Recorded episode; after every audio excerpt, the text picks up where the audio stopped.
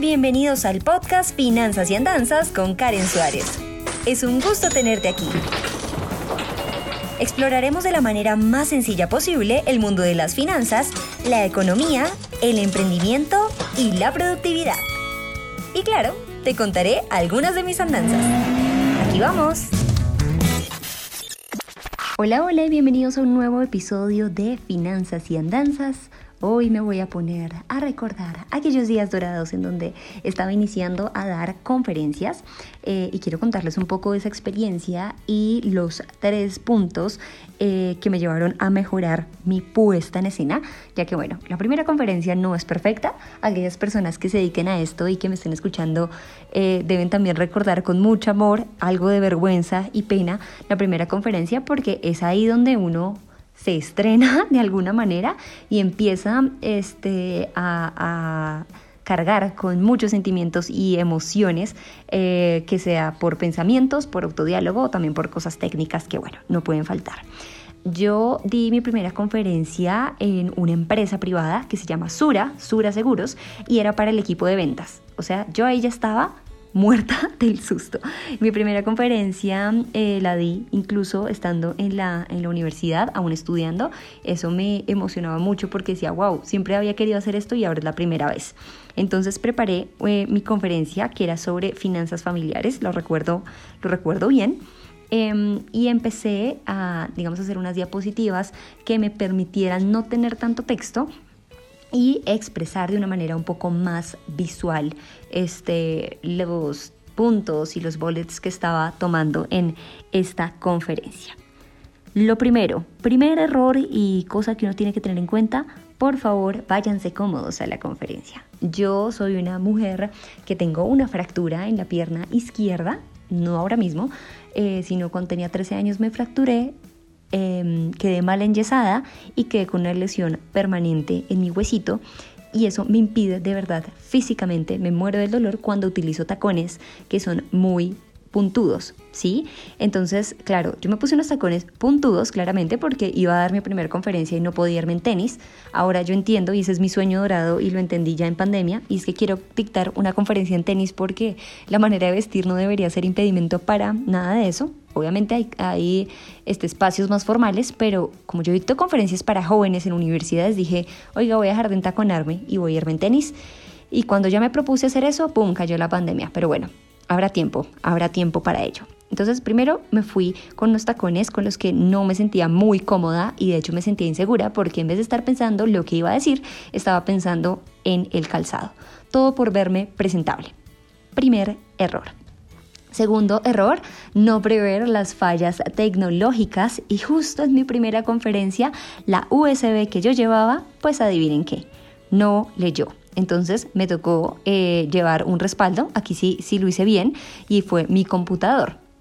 Pero entonces mi computador tenía un cable, un puerto, que no estaba compatible con el video beam que tenían en la empresa. Entonces hasta que no consiguieron el, el cable y demás, pues se demoró un poco el inicio de la sesión y eso ya a mí me estaba preocupando de manera eh, exagerada. Por dentro yo decía, no, ya empecé tarde y obviamente uno tiene que ir preparado y uno tiene uno tiene que hacerse cargo de la instalación, eh, al menos cuando es, una conferencia para 15 personas. Yo digo es un auditorio gigante y es para un super evento, hay apoyo técnico, pero bueno, en este caso sí creo que era mi responsabilidad. Y número tres, claramente el cable eh, que conectaba el computador con el video beam, pues no alcanzaba eh, y no quedaba detrás, sino me tocaba hacerme al frente y para cambiar las, diapositivas me tocaba, este, pues yo misma hacer clic o dar siguiente para no decirle a una persona siguiente.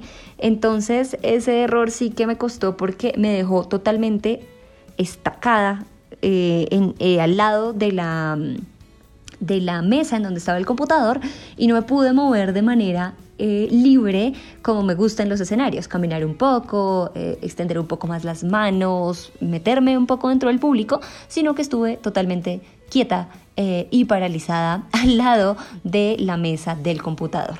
Y un bonus aparte, mi computador no prendía la pantalla, entonces solo se proyectó atrás y claro, cuando quería ver un refuerzo de la diapositiva tenía que ver hacia dónde se estaba proyectando y esto claramente es una señal de inexperiencia. Un buen speaker no mira las diapositivas porque las conoce o al menos tiene en la parte del frente algo que le permita decir, ah, ok, voy en tal diapositiva, esto es lo que tengo que decir justo aquí. Em, bueno, todo esto al final resultó bien, eh, sin embargo allí había una persona conocida que me pudo dar toda esta retroalimentación y en realidad lo agradezco mucho porque a partir de allí eh, me compré un control para cambiar las diapositivas de manera automática. Llevo siempre eh, plan A, plan B y plan C, o sea, yo envío la presentación, llevo mi computador y llevo mi USB Em, y adicionalmente me he visto mucho más cómoda. Me sigo entaconando, no les voy a decir mentiras, pero son unos tacones de plataforma gruesa con los que me siento pues cómoda, me veo alta, entonces me siento segura y puedo desplazarme eh, por las, eh, digamos, escaleras o por el escenario, dependiendo de dónde esté. Creo que cuando uno hace eh, esta, preparación tiene que tener en cuenta todo, no solo lo que va a decir, sino también cómo se va a parar, cómo va a ser el tono de voz, si uno va a mirar a las personas, si va a hacer ejercicios eh, escritos o no, y todo esto nos va a permitir sentirnos mucho más seguros. Hay personas que me preguntan sobre tips para hablar en público y cómo hacer para que uno no le dé pánico escénico. Y yo siempre pienso algo y es lo peor que pueda pasar es que se paren y se vayan, que bueno, sería claramente la peor situación del mundo eh, y entonces empiezo a hacerla peor y peor y peor hasta que es tan irracional lo que estoy pensando que se me quita el miedo. Puede que esto no sea nada práctico, pero a mí me funciona. Entonces, ¿qué pasaría? Bueno, ¿qué es lo peor que puede pasar si doy mal una conferencia? Las personas se paran, me abuchean y se van. Entonces me toca cambiar de profesión. Y a mí que me hubiera gustado ser si no fuera youtuber de finanzas personales, me hubiera encantado ser fotógrafa de vida silvestre. Eso sí, entonces diría, ok, con lo que me quedo en las conferencias, me tomaría un curso de fotografía y me compraría una cámara. Y luego empezaría a hacer fotografía de vida silvestre. Y luego me iría a vivir al África para tomar fotos y demás, vendería mis fotografías y al final digo, oiga, si me va a mal una conferencia no es tan mal. Bueno, obviamente esto todo es muy lógico, claramente ah, sería innecesario que pasara eso, pero claro, es una manera en la que uno puede visualizar que lo peor que puede pasar al final, al final, no va a ser tan, tan terrible.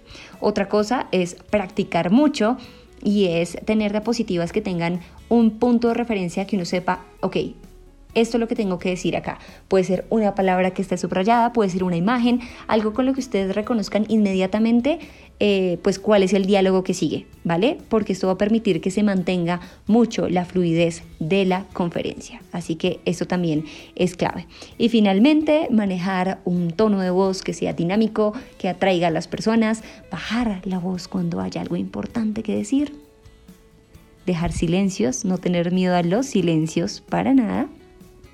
Y también exaltar la voz con mucho ánimo y emoción cuando uno vaya a decir algo realmente importante. Entonces hay que también aprender a manejar la voz. De todas maneras, eso eh, se consigue con mucha, mucha práctica y yo en pandemia solo puedo decir que extraño profundamente los escenarios, la, sensación de adrenalina, los aplausos al final y, el hecho de que las personas se acerquen y digan, wow, muchas gracias, eso a mí me llena el corazón y el alma. Y, y siempre que termino de ver una conferencia, esa noche duermo como un bebé, porque es un shot de emoción, de adrenalina y de buena vibra eh, claro, cuando uno le va bien y, lo disfruto muchísimo. Espero poder eh, tener la oportunidad de dar una conferencia de manera presencial, pues si no es en este año, seguramente ya va a ser en el otro. Espero que les haya gustado este podcast. Si les gustó, por favor, compártanlo, suscríbanse. Para mí es muy importante que ustedes compartan el contenido porque es la forma en la que un creador Em, crece en sus plataformas, en la cual pues podemos también sustentarnos económicamente y por supuesto seguir haciendo contenido gratuito para todos ustedes. Recuerden que aparte de escucharnos por aquí, nos vemos en YouTube, subo videos semanalmente y también pueden visitar mi página web www.karensuarez.com, al igual que todas mis redes sociales, Facebook, Twitter, Instagram, TikTok, LinkedIn y más. Nos escuchamos la próxima semana. Les envío un beso y un abrazo gigante. Chao. Gracias por escuchar Finanzas y Andanzas. No olvides suscribirte para seguir en contacto con este podcast. Soy Karen Suárez y nos escuchamos a la próxima.